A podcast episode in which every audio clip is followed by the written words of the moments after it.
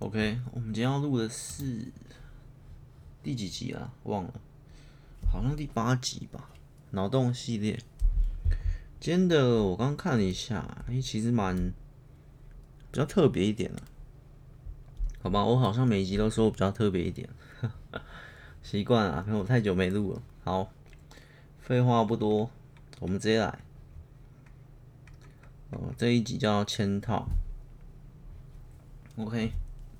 小孩是谁的？从来都没有一个真正的定义，直到嵌套的发明，才正式把“属于”这两个字划分在责任底下。逃避的过程里，文员的签名向来被种种高价收购，以他为名的小孩多到数不清。自从好几年前的禁堕令开始，人们的素质被迫大幅提升。紧接着，政府的追名令伴随着嵌套的发明，在今年正式发布。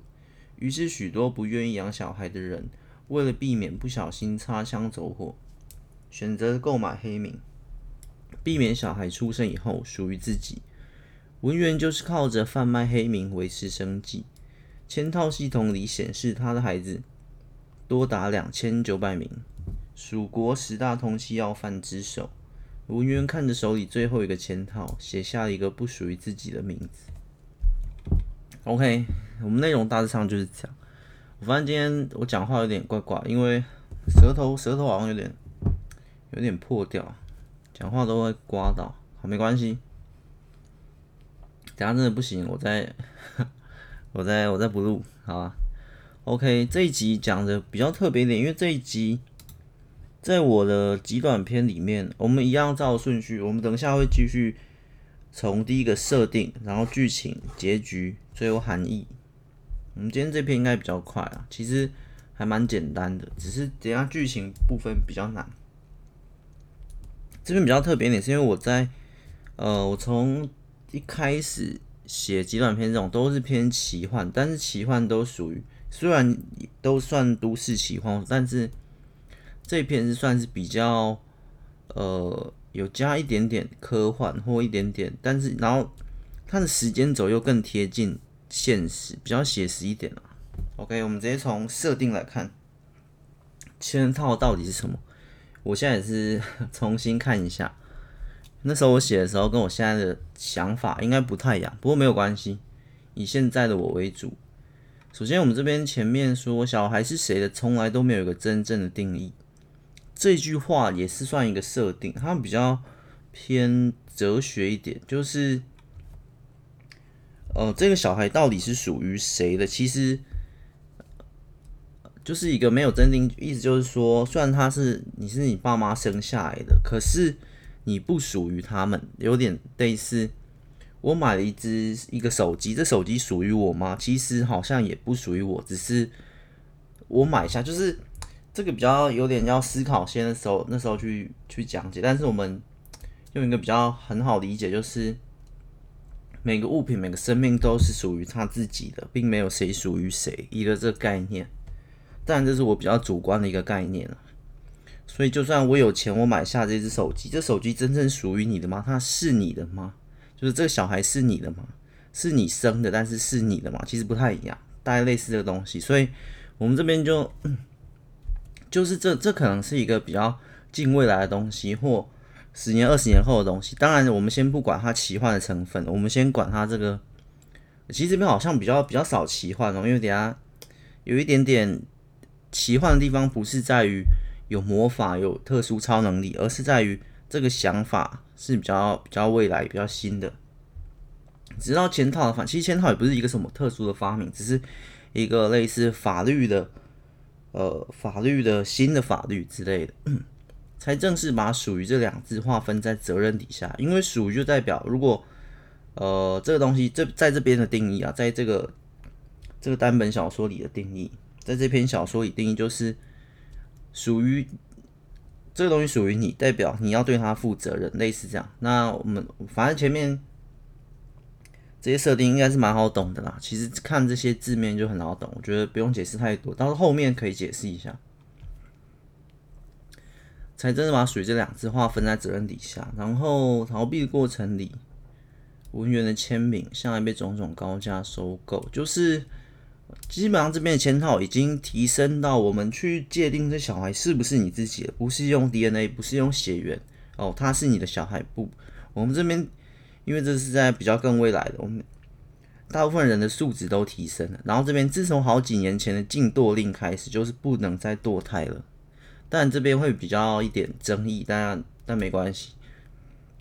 因为我这篇的设定就是，我这篇的时候来设定就是需要去大量思考，有点跟呃死刑啊废死不废死类似那种概念去，但去提升到更高层次，去让人去思考到底怎样怎样。就从一开始这边小孩是谁，从来都没有一个真正定义，就就最近这本书就走一个偏冷门的思考路线，所以里面会有很多可能。在伦理道德方面会有很多一些争议，但没关系，我们先从故事本身就好，先不着重那些东西。所以这边自从好几年前禁堕令开始，就是政府禁止呃堕胎，人们的素质被迫大幅提升。但这边很主观，有些人觉得可能堕胎是好，有些人觉得堕胎不好，就是很主观啊。但是我们这边以这篇小说目前的想法来看。紧接着，政府觉得，哎呦，禁堕令，禁堕令，嗯，其实就一个组合去叫告诉你说，你要认真负责，不是每次的这个行为，然后不小心弄出来一个小孩，你就去把它堕掉。所以，它整个是从政府这边整个的 执行的命令或法律的条款这篇的设定，就是从一个很高规格的，当然他自以为很高规格的价值观去去。去衍生出这个故事啊，然后人们的素质被迫大幅提升，等都是那个政府，但政府那个是谁定的？可以，可能又是另一个故事，可能又是另一个故事了。那个总统是谁？等等。紧接着政府的追名令就是，OK，我们禁多令开始，全部人都不能不准堕胎，所以都要生下来。那生下来之后呢？如果你不要养怎么办？我们这真的是不小心怎样讲？难道这个社会连一点点不小心容许的错都没有吗？所以政府又决定。好，可以啊。那你因为也是为了这小孩好，若真的这个条件，这这两个呃人，两个情侣，这个小家庭生活条件就不允许，他们不小心弄出来，他们原本禁堕，他们原本堕掉的话，可能就没有什么后面的支出、钱的负担等。但是他们禁堕令之后，你就强迫他们一定要养这小孩嘛，所以政府又又决定，哎，这样好像也不是很。完美的人道等等，接着 OK，那你就要签，所以就会有这种呃签套的出现，就是就是好像我好了，然后旁边呃隔壁邻居家生了一个小孩，但是我没有小孩，我单身好，假设这样，那我是有能力可以养小孩的，那他们是没有能力养小孩，所以我可以去签类似这样，跟领养其实就抓一点这种概念过来，类似这样，所以。紧接着，政府的追名令伴随着签套的发明，在今年正式发布。于是，许多不愿意养小孩的人就选择购买黑名。其实，但政府还是鼓励，就是就从禁断这边开始，就希望你不要不要没有能力，然后就就选择生小孩，就去做那些行为之类的。然后就看我下面，当然，政府的追名令之后呢，就会有这个黑名贩卖的开始，所以文员就是靠着贩卖黑名，就是他去签了这个名，OK，你们生了小孩我来管，属于我的责任，你们就也就像你们就生出来，然后你们不要养就就丢过来，就这样。所以现在在系统里，他的孩子多达两千九百名，可是呢，我签了名，它是有一个步骤，在我的这个设定里，我们整本书的设定里，签了名之后，不是马上小孩就收到你。手上啦，因为他其实在包括怀孕可能到中后段，其实就要签名了。那文员就都都都通通都签完了，这些都付给他钱，他也都签完。可是呢，这等下我们剧情可以想，我我现在还是没有暂定哦。可是他这些两千九百名小孩，他怎么养，在不在他手上？我们等下一个疑点可以呃，我们等下剧情就朝两个方向走，一个方向就是。可是这些小孩通通都不在他身边，他不知道把这些小孩弄去哪了，这是一个方向。等下剧情的部分，第二个部分就是这些小孩都在他家，这是第二个部分，他是一个大土豪等等。但是我们这边都写十大通缉要犯之首，所以通缉犯，呃，包括通缉犯有两条路，通一个一个通缉犯是在逃亡中的，一个通缉犯是躲藏在一个地点隐居的，有两种通缉犯。所以我们我们刚一个是小孩在他身旁，一个小孩不在他身旁，然后再加上通缉犯逃跑中或者隐居中，又分为两，所以就会有四条路线可以去做。抉择这边写一个逃，然后写一个隐，所以这个等下它的复杂性就可以拉出来，就可以拉四条线。那那我们等下剧情的时候再再思考。所以我们整篇的设定其实大概就就像刚刚讲，那至于我觉得刚刚的嵌套那边好像并没有说的很详细，不过我觉得嗯，我们设定部分差不多可以这样讲，我觉得不需要讲的太详细。包括设定，然后剧情也不需要，就是讲一个大概的方向，还可以做一个变动。因为我们这个系列大概半小时到六十分钟左右，那当然不可能直接要我瞬间，因为我是即兴想一个故事的，整本十万字的设定剧情结局，我当然不可能在这瞬间就就做好很缜密的架构，所以我们设定都要保留一些空，包括刚刚这个嵌套到底是。小孩一出生，怀孕中三个月、六个月、十个月就要就要找人签名负责任的吗？还是生完之后才签名？等等，都都可以去做调整。不过我觉得，等下从我们剧情开始发想的过程中，这些设定就会逐渐的清晰了。所以就这样，OK，我们进进，我们来到剧情的部分，先讲这个文员哈，我们要怎么设定它？我们就先。随便想，因为我觉得这边想太多的话，我们时间会不够，然后我们没办法往前，我们就先脑袋里想到什么东西直接丢，直接来，先不朝着一定要把这个这本书写的很精彩的部分，我们先想把这本书写完是一个怎么样的情况，怎么样你可以把它写完。OK，现在设定有设定这篇已经出来，我们现在走剧情，最后接到结局，就要让这十万个字的书是一个有完整性的头跟尾。所以现在政府搞成这样的话，整个世界、整个社会都动荡不堪。那动荡不堪里面的一个主角，他怎么化解这一些？你要写，因为我们是从主角去带整个社会已经变成怎么样子。如果未来社会真的是实行这样禁多令跟追名令的嵌套，那未来的我们会会怎么样？我们的社会会变怎么样？我们从一个通气要犯开始。他认养了很多孩子，我们我们走，嗯，要有黑暗跟温馨都可以啦。但我现在先想到一个是温馨的，我们选一个温馨的版本啊。黑暗就是这些小孩都不在他身边。我们刚刚那边我们直接做选选抉择啊，直接选一号餐或二号餐。那当然不是我现在选就是最好，只是我先选比较好，比较容易发挥的。所以我我选择的是二号餐，就是。这些小孩都在他身边，而他是在一个隐居在一个地方，他并没有逃亡。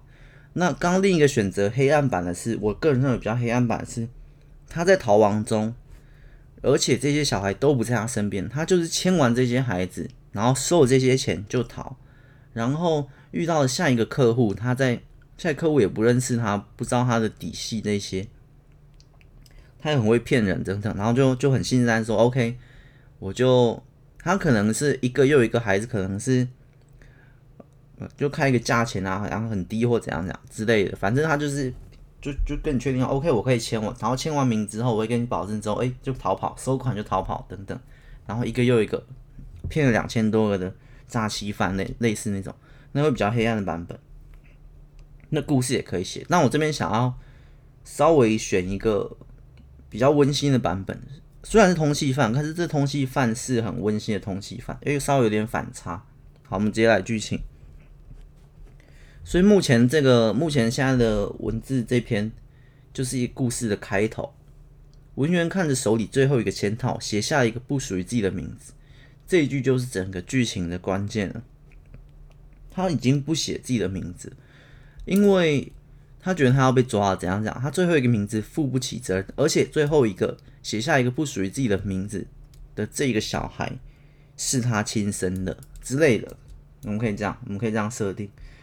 这些其他人生的都我都签我自己的名，因为签就其实代表这小孩是自己的，类似的概念。我们这边已经没有血缘那些，这些就凌驾于血缘那些之上。然后唯一的亲生骨肉却却不想要，却不想要签下自己的名字，写下一个不属于自己的名字，他写下另一个人的名字。那另一个人呢，可能就是另一个主角，不论是男二或者是，因为他们这边呃。好，我们我们我们刚才没讲男一，我们一个一样跟上次一样做四个角色，男一女一。我们先设定他是一个土豪哈，我们也不走一般的主角二十岁啊、十五岁啊年轻的，我们直接来一个五十岁，他是一个五十岁的富豪哈。那为什么他会签下这些两千九百名？因为他跟这个女一，女一大概已经。呃，四十四岁算高龄产妇，好像算，可是我觉得现在可以再再多一点。呃，四十四好了，四十四岁好。其实我也不确定，但是我们就就就再高一点。但是他们多年来都没有办法生下好，这其实也有一点反差。很多人随随便便就冒出一个孩子，很多人却努力很久没有办法生下一个孩子，就是这么讽刺。那这个。大土豪呢也很期待，他也是有点莫，也算推动这整个不论前套或禁多令的一个一份力量。当然，这这这个禁多令或追名令签套，政府发布的这些法律也不单单只是政府国家，他还需要人民的配合等等。那但这个大土豪呢是一个企业的嘛，当然也会想要支持嘛，就跟我们公投一样，要投投票才会类似这样。他在推动这法案啊，等等，好不容易推动完之后签套完，但为什么他俩会变成通缉犯呢？那我们等下会说。于是他一开始就签这些签签签，然后这些小孩陆续都送来，就是签了，国家一定追到你在哪，所以就送来，小孩都送来。那他隐居在他有一个大的别墅，他等一下有隐居，他一开始住在一个大的大的别墅、大的庄园里面，小孩都都都都很好的教养。那我们这边会提到两千九百名，不绝对，绝对不是一朝一夕的啦。我们呃，自从好几年前金多林，今年正式发布了。呃，我们这边里面可以稍微改一下，可能不是今年，因为一年到两千多，也、其实有可能，有可能。好，我们我们就先不改，反正细节就不要管，反正就是两千多个孩子之内都收来他的别墅庄园了。他也都照顾的很好，可是到某一天发生某一个事件之后，他就被通缉了。呃，这个事件比较难想，我现在暂时想不到。我们我们等下 我们等下再想。哇，这一集有点难，这一集有点难，不知道是太久没录还是我这个思考剧情的方面变薄弱了。好，没关系，反正我们先想别的。我们别的角度出发，反正他就是就是接了很多小孩过来，然后都养都养，然后因为他们就是常年他五十岁，然后他太太四十四岁，他们常年就是没有求的一个孩子，然后终于在这两千九百名中，反正他最后一个孩子就是他，因为他们他太太终于生下一个孩子，是他的亲生骨肉，可是他却写下一个不属于自己的名字，因为从这一刻开始，他要去逃亡了。呃，我决定还是追在追，我决定还是那个追加到逃亡的过程中，好了，就是他把他太太跟即将出生孩子隐居在这个安全的地方，也跟着这两千九百名，呃，之前接过来的婴儿也长大到一两岁啊，两三岁这种这些婴儿也。就他们在那边已经过了一阵子啊，可能一年、两年、三年都可以。然后他他的孩子终于生下来，可是他却要写下一个不是他的名字，因为他觉得他的名字就是现在已经变通缉犯了嘛，是一个污名了，想要给他一个全新的人生，于是写下一个不属于自己的名字，反正就是另一个另一个男主角，男二，类似这样。好，所以现在他太太在这里，然后他男二可能也在这里，反正现在就变成他独自。出发五岁，他独自逃亡在逃亡在这国家内所遇到的故事，我觉得我暂时先想想要这样子写，也是边逃避的过程里，呃，向来被种种高价收购。好，我们先不管这这篇了，这篇就主要讲设定，我们先想一个新的。我们先不管这这些文字，不要被这些小文字给束缚住想象空间。所以他，我觉得他可以开始逃亡。他在逃亡的过程中，去发现了其实有另一个另一个派别，另一个派别呢，怎么去玩这一套嵌套系统？他们玩的更更厉害，比这个文员还要厉害。他们嵌套系统可能是，我觉得我需要设计一下去，去扭扭这个设定，去把它扭的比较复杂一点。这嵌套系统理论上可以，就是要签下自己的名字。哦，你会说，诶，那会有男的跟女的，我就开始要扭这个设定，开始去把它变复杂。一个孩子不可能只有只签一个名字吧？就是男跟女，其实在这边是可以的。在嵌套系统里面，并没有像以前一样，诶，这孩子的爸妈是谁？没有，他他签一个名字，然后是这个人要负责，就是至少一个签名。可是这边是说至少，如果同一个小孩要有两三个签名也可以。我觉得这边签套系统的复杂度开始要出来，就至少要一个人要负责这小孩。我们政府会追到你，追到你，这小孩掉在哪里就追到你，就是你负责的。他出事。你也要负责。然后他翻另一个组织开始去复数签名，就是这个小孩开始有诶、有五六个人想要对他负责，其实是可以的。在这边嵌套系统开始去把它扩充的更复杂，然后他就开始发现，诶、那自己的小孩真的交给那个人好吗？诶、这好像不太好写，有点难写。等一下，有点复杂，我再想一下。怎么好？我们还想一下怎么把它写得有趣啊？我想一下，逃避的过程里，呃，我那时候一开始，我一开始到底是通气要犯手里最后一个签套，为什么是最后一个签套？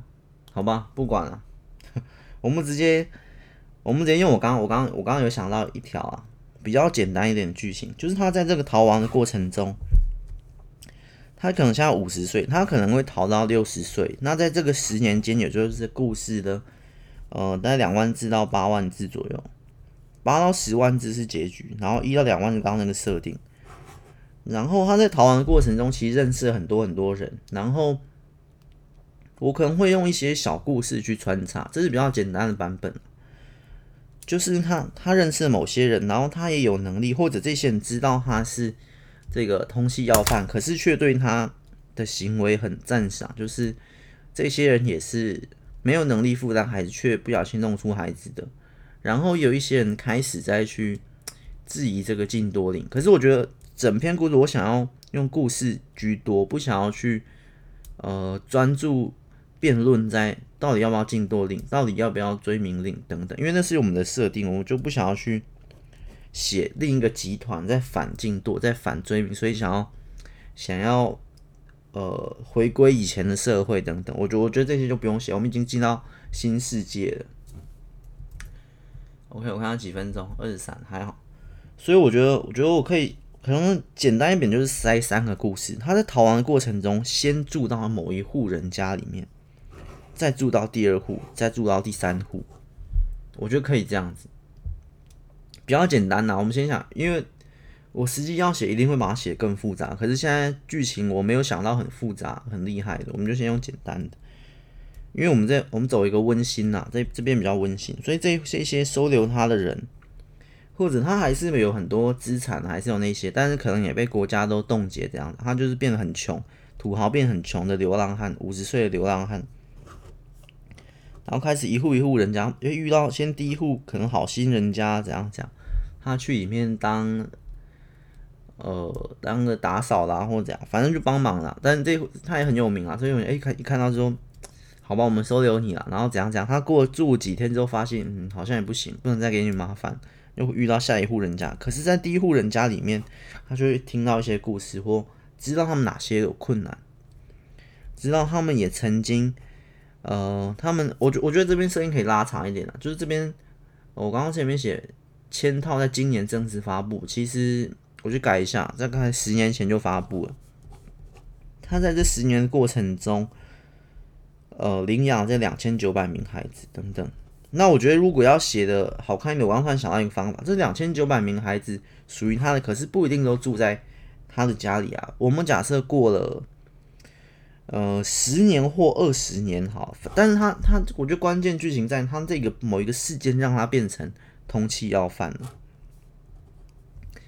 当然可能跟孩子无关，可能跟孩子无关，但是我觉得在他流浪这一趟过程中，可以去遇到一些两千九百名这些孩子，可是他也不知道，就是我这么多人，我签下这么多人，我哪知道我走在路上遇到一个十五岁的少女，因为我们。假设在二十年前签套发布，他从二十年前这二十年间，他领养这近三千位孩子，长大成就会就会出去出去家里了。那如果他在路上遇到一个十五岁的孩子，然后孩子知道你你是我爸，可是我不知道你是我小孩，类似这种概念，所以我觉得可以可以录到遇到一些人啊，哎，这些人都很愿意帮助他等等，但是他最后才知道，哦，原来这些人是我的小孩，也是一种写法，也是一种剧情的编排。好，我就可以这样子，然后，所以中间就遇到一二三。我最后想讲的是这个结局啦。我们我们觉得剧情差不多，其实蛮好想的。剧情，我就我就今天就讲举举举几个例子啊。然后那些遇到几户人家，然后发生了什么事，然后他还是要去解决他被通缉的原因，而且可是通气通气的过程中也会有一些杀手来杀他等等。反正其实你中间要编得很复杂，然后某一个十五岁小孩来保护他，然后怎样怎样过啊，然后怎样跟杀手决斗，最后躲藏在哪里，吃了什么食物，又看尽人情冷暖，这中间都好安排。我觉得中间剧情是蛮好安排的。然后十大通缉要犯的原因去破解他，他可能是因为呃洗了钱或怎样怎样，或者他养这两千九百名孩子被。都被杀掉了或怎样都可以，然后他要去报仇，所以他看着最后一个潜逃，写下一个不是他的名。那但这个小孩就其实不是我们的关键啦，我觉得在刚刚这一条剧情里，但在另一条剧情里可能就是关键。好吧，今天讲的有点复杂，我们直接讲到结局跟含义。我最后想探讨的是这个含义了。其实中间的剧情，因为这设定出来，其实。它的核心就在于这个含义，虽然很浅显易懂嘛，就是在最后含义就是在探讨这个人要不要生小孩。如果你没有条件的话，那如果你有条件的话，可是你条件也不单单只是金钱条件可以养，你还有没有足够的智商、足够的智慧、足够的资格当小孩的爸妈？你如果只是给他吃喝，那算不算有资格？在我看也不算之类的，我们这含义其实很多都可以透过中间的剧情，然后剧情也算重点。透过中间的剧情，他可能呃流浪了三个家庭，这三个家庭里面，第一个家庭是有钱的，但是小孩过得不不是很快乐，因为就只是有钱可以抚养你最基本的吃跟喝，但其他要做什么都是听爸妈的，反正我只要断你粮食，你就不能干嘛，以以这种。方式去威胁，这样就算不算一个够格的父母？即便他很很有责任的自己签下签套，诶，这种小孩生的，诶，我们钱也 OK 啊。但是有没有足够的智慧、足够的智商去抚养小孩的心灵等等？那在第二个家庭，可能就是相反，诶，这家庭很穷很穷，可是他们对小孩都很自由，怎样怎样，就是不同的教育方式。于是到第三个家庭，怎样怎样。回归他回去，呃，回到他他最后最后，当然他就回来了嘛。他的通缉犯也解除了，然后他也回到这两千多孩子的身边，然后他再去思考自己足不足够呢？这两千多人其实也不属于，即便签套发明了，我对他负责任，可是又如何？这样是不是还是？因为你签在我名下，是不是你还是我的小孩？还有这个概念在，所以最后，因为我们我们这边前面我们改设定了嘛，我们改签套已经执行了二十年，在更遥远的未来，不是当年就发，这签套在更二更遥远未来已经执行二十年，然后他他这些过程中，然后他又去最后结局就是推动，好像签套也不是最好的办法，所以他们又解决了，就把签套令拔掉了。透过他最后从这流浪过程中被通缉的过程中，最后结局就是，签套令可能是他一开始推动的法案，他是土豪有足够的能力去去推动一些，会有些官员，但是他最后又决定，好像也不是那么好，签套还是引发了很多问题，于是他最后去呃，这刚刚推动嘛，最后去消除了签套系统，这个社会不再有签套签套系统。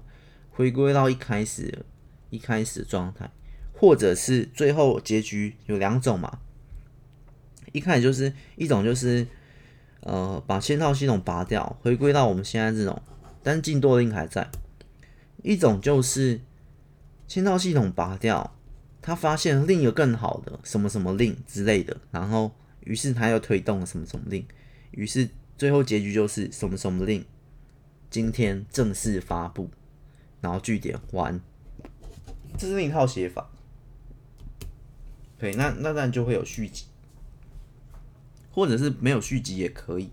就是最后一个，于是我决定消除签套令、追名令，新增一个叉叉令，或颁布一个新的叉叉系统，或或或更自由或更人道的那种东西。那当然，那就会是一个。我觉得会比较好的结局啊，就是在有新的一个东西丢在结局那里哦，所以现在就这样，自由令或什么什么都可以，就是他从中间领悟出来的更好的解决方法。当然没有最好的解决方法，只能一步一步，人类只能一步一步的朝更人道、更自由的方向去前进。我觉得大概结局就会变这样。所以从我们设定就从一个呃不是现在，从一个未来可能会有的东西出现，或从一个。呃，哲学想要变成或理想想要变成现实的一个奇怪的设定，像禁多令或追名令，从我们一开始设定从这里出发，然后经过一连串的剧情，再到最后结局，哎，好像又有新的东西可以出来了，又一个叉叉令，最后结局这样。我们整部就是，呃，虽然算奇幻，可是这种奇幻跟我以前奇幻就不一样，因为这种奇幻是可实现的奇幻，虽然我以前。都是奇幻都市，但奇幻都市也分为这两种。呃，这种我会认为是要奇幻写实，奇幻写实的故事，就是这个奇幻东西，哎、好像是可以发生的，可是跟科幻不太一样。科幻是指科技的，我这边是指这种制度、这种人类的这种东西。所以奇幻来，或者明天政府突然。每个人奖金一万块，这也是奇幻故事。哎，因为我们不可能嘛，明天政府突然哎，一整年都烧空国库，或哎，明天政府突然举办投票，让老百姓去操控总统一天，他要怎么过？他直播，你们可以操控一整天，这也是奇幻现实。我只我这这边这一篇就偏这样子，或者明天你同学在路上，呃。扮演什么皮卡丘在那边跳来跳去，那也是很夸张的嘛。或老师在学校每天都请同学吃一百克金沙，每天每天烧空国库。校长突然说：“哎、欸，从现在开始，我们下午的课都不上了，我们这间学校全部只上早上的课。”这也是奇幻现实嘛。我类似这种。那我以前写的，为什么这篇比较特别？因为我以前写的都不太算奇幻，有啊，有一些啊，就是偶尔偶尔啊。还是有书门那些，然后以极短篇来讲，大部分都是写奇幻都市或者纯粹奇幻，不是这种奇幻写实。我们叫奇幻写实。那我觉得奇幻写实其实，在给人的在最后含义的部分，其实是最深的，因为它是有可能会实现，但是我们也知道很难实现，就是哎、这是很很天马行空的。或者不太可能实现，是一个白日梦这样子，但又没有到超能力那些那么夸张。我觉得它给含义就是，它还是有可能实现的，而实现的选择也在于你，你想不想要这个世界？你觉得现在世界好，还是我这篇故事想象出来的未来世界不错呢？之类的，类似这样。反正，但最后我们含义还是先说一下，其实很简单。我觉得从一开始那句话就就有足够的含义。小孩是谁，从来都没有一个真正的定义，因为整篇签套都是在讲这个小孩属于谁，小孩值得被谁，呃，小孩谁有资格养这个小孩，或者谁有责任，你要负责这个小孩。可是，我觉得前面这边讲，才正是把“属于”这两个字划分在责任底下。因为以往为什么会我那时候会写这句话？因为我那时候有体悟到一个道理，就是，OK，这小孩属于你，可是你常常没有对他负责任，就是很多父母那些都没有对他负责。包括我那边讲的，他们他遇到的第一个家庭是有钱供他吃住的，可是。还有很多安全，还有很多心灵，很多自由这样子。你只是负责供他吃苦，你你没有负责完全的责任，你没有教育责任，你没有一些保护责任，你没有什么什么责任，你只让他不会死而已，类似这样。所以，呃，这是在一开始那边，呃，嵌套啊，应该二十年前，因为我们故事改了嘛，前套已经执行二十二十年前，他们就开始在思考，人们开始在思考这些事，就是。诶、欸，我你属于我，但是我好像责任好像也没有很重的概念，所以这次签名之后，就是一定要负责任，就是小孩出什么事，你就要是有明确的一个法律责任啊，类似这样。但你说现在也有，可是我觉得远远不及这边故事中提到的，他提到的那种，嗯，应该是会很严重的惩罚。因为在在整故事中都一直在强调非常理想化的高度人道、高度人道跟自由，那那些惩罚一定就会很复杂、很复杂或或很重。就如果你你小孩不开心怎样怎样，可是这这也不是在强调说这边小孩好像就最大，当然也会有一层意义去探讨，因为他毕竟是你生出来，那生不能选。死也不能选嘛，类似这样，所以其实生小孩这件事是一个很严重的事情，是一个很严肃的事情。在在这一篇里面，我会尽量去，如果要写的话，我会尽量去写的。它是一个很严肃、很严重的事，它不单单只是一个什么心灵的问题，不单只是一个诶、欸，小孩都照顾好，可是他心灵破碎，不单单只是一个心灵层面的问题。他直接探讨到这个人，他直接探讨到更高的、更高的去思考人类这个生物到底该不该生小孩。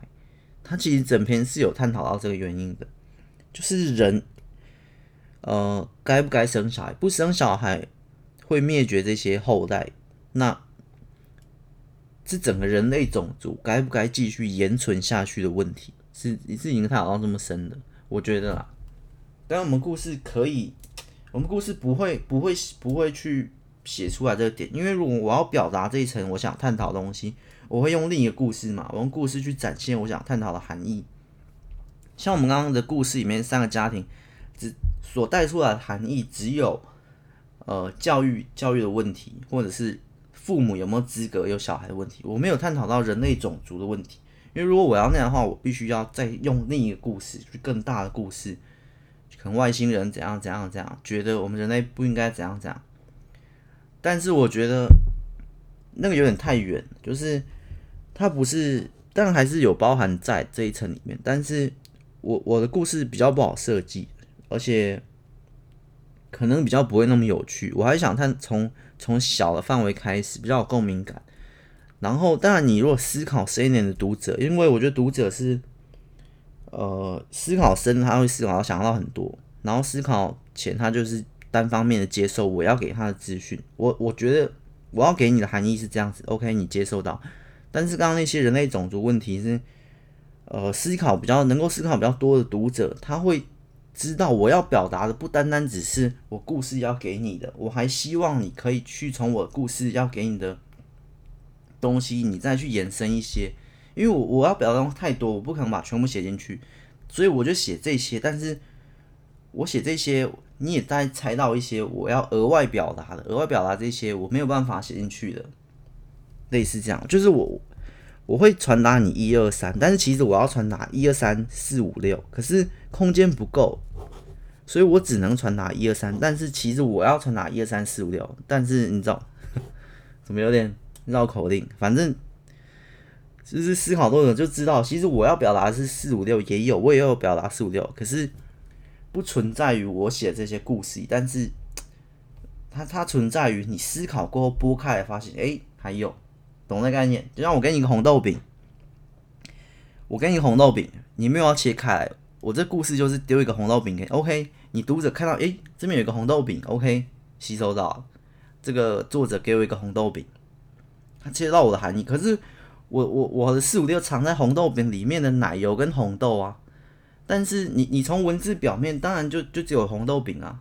你思考思考过我的文字，你再思考一次我整篇十万字，你就会发现，哎，你就会等于是，哎，这个红豆饼我拿过来，然后轻轻的把它剥开。我原本是用眼睛看红豆饼，我现在用手把它剥开，里面有红豆奶。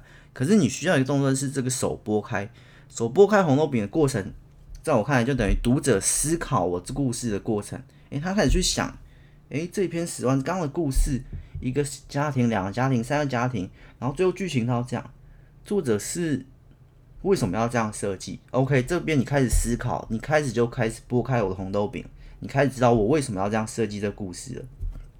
那我故事表面也会有一层含义，可是我觉得之后我们。极短篇来到第四部分，含义的部分，我希望是思考过后，当然故事表层你当然很清楚发现，但是我想要探讨是更深的，但这就需要读者一起帮忙思考了。类似这样，红豆饼那个比喻还行吧？我觉得应该还行。但我们大多数人不会，就有点像深度解析这篇故事，深度解析这篇电影，类似那概念啊。啊，我觉得，我觉得我们的含义可以用深度解析来来探讨。然后故事，对吧、就是他在探讨，其实很深，就是人类到底该不该延续？我们回到刚刚的话，人类到底该不该延续这个种族？我们直接，如果人类不生小孩，代表人类会从此就假设现在人类一百年都没有人可以再生小孩，那我们人类种族会灭绝。可是人类种族灭绝是好是坏，不一定。不一定，哎，这是不好的，我们人类灭绝不一定啊，不一定。人类种族的灭绝是好是坏？哎，其实又可以去，又可以值得辩论去探讨。哎，到底哎这样是好是不？那到回到更深，就是人存在的必要有没有必要性？对不对？因为你想，我自己活完这一生，那之后我的小孩或怎样，但这会比较各种偏激啦。因为这个这个这个主题去辩论的左方跟右方都很偏激。不论从人类要不要续命、延续这整个种族，左边说，哎，要我们就是要延续我们人类的种族一直传下去，这其实某方面也很偏激。右边人类消灭算了，没关系，我们文明这些到此为止也没关，这也很偏激。所以这整篇其实在我这设定过程中，尽多令的开始，剁或不剁开始就已经很偏激了，两方都很偏激，都比较。当然，我们可以尽量去探讨一个比较中庸、比较中间。的最好的方法，我觉得最好方法可能会存在于我这边那个结局，然后他最后土豪终于下定决心要砍掉这个令，推动了更好的令，更好的的法律等等之类。但这真的很难，因为本身这这问题就就已经直接探讨人类该不该存在。但但如果你再往上探讨，因为小孩该不该存在就，就几乎等于人类该不该存在。人类该不该存在，就直接探讨到，那我们整个文明、整个意识，我们整个宇宙需不需要人类？整个或者整个宇宙需不需要存在？那当然就越越扯越深了，类似这样啊。所以，但这篇其实我还是着重，一定要着重在剧情上，它整个含义都是，呃，你之后思考就可以。可是，在你还没有动手剥开红豆饼之前。我的红豆饼要足够的香，足够的美观，让你很想去碰它，很想去剥开它。因为你这边你还没动手，还没有思考，你只是用看的，看故事表面的文字，我觉得就要足够好看。哎呦，红豆饼很漂亮，发现里面还有红豆奶油，更更好。所以我们现在那个剧情方面，我觉得还是可以设计好一点。其实我怎么觉得之后含义的成分不太需要我再去讲？我觉得我们可以把多一点时间花在一二三，就是设定剧情结局。我觉得之后的我再改版一下。那我觉得含义呢，大家自己去思考就知道我整篇故事要表达的是是什么。要讲还是不讲？我就可以，嗯，可是要讲我就会讲很多，我就直接不讲哈，那个含义。呃，我觉得还好。我觉得我们先着重在整个设计的过程中，整个设计剧情跟结局的过程中。当然，在设计过程中，我一定就会已经包起来我这一层含义，我想要表达什是什么，类似这样。其实从设定就很简单，知道我要表达的是什么。我看一下下一篇。好，我们含义还是讲一下，但是不用讲太深，讲太深真的可以又开一集了。嵌套的含义，我们第一集叫嵌套，第二集叫嵌套，我觉得太多。好啊，还是讲一下，还是讲一下整个整整篇的含义，因为有些篇也不是这么沉重，不是这么。我看一下嵌套，然后下一集下放的快乐。这第八集嘛？我们还有两集。哦，命的价值，有些不是这么沉重的。通常奇幻写实会比较沉重，那我其他都市奇幻不会那么沉重。我们讲言语堂啊，下一集我们讲言语堂。OK，言语堂比较比较还好。OK，我们这一集就到这里啦。四十六分钟还行，那我们下一集再见啦，拜拜。